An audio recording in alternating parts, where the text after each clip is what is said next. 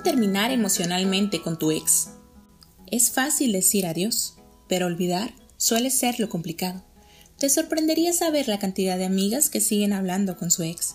Pero que muchas lo hagan no quiere decir que sea sano.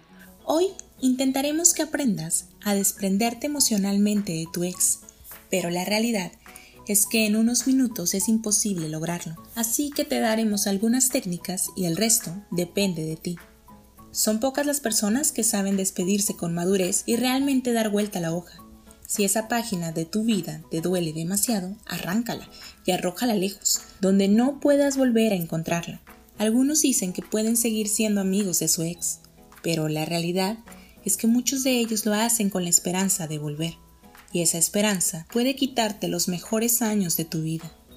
En ocasiones nos cuesta alejarnos de nuestro ex porque él no termina de despedirse, o al menos eso es lo que quiere hacernos creer. Nunca me cansaré de decirles que confundimos muchas cosas con el amor, como la dependencia emocional, el temor a la soledad. Superar una ruptura es complicado. Quien diga que lo superó en un día probablemente no estaba enamorado o ya había acabado el amor en esa historia hace mucho tiempo atrás. Hoy te explicaremos tres consejos que te ayudarán a terminar emocionalmente con tu ex. Número 1. Olvídate de las fechas especiales. Eso de felicitarlo en su cumpleaños o de llamarle a su mamá el Día de las Madres son solo pretextos para seguir en contacto.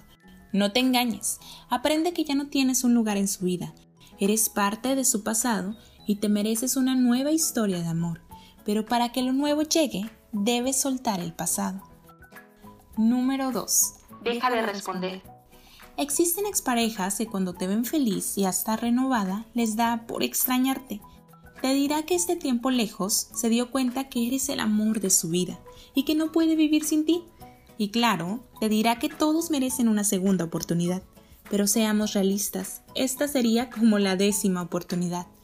No caigas en su juego, no respondas tus mensajes, ni para decirle que te deje en paz. El silencio es la mejor respuesta. Número 3. Nunca aceptes límites borrosos. Para tu ex resulta cómodo buscarte para un encuentro casual o para sentir afecto cuando las cosas no vayan del todo bien. Pero no es por amor por lo que vuelve, regresa por comodidad. Si aceptas que vaya y venga, tendrás límites borrosos. No sabrás si son novios, amigos con derechos o amantes de una noche.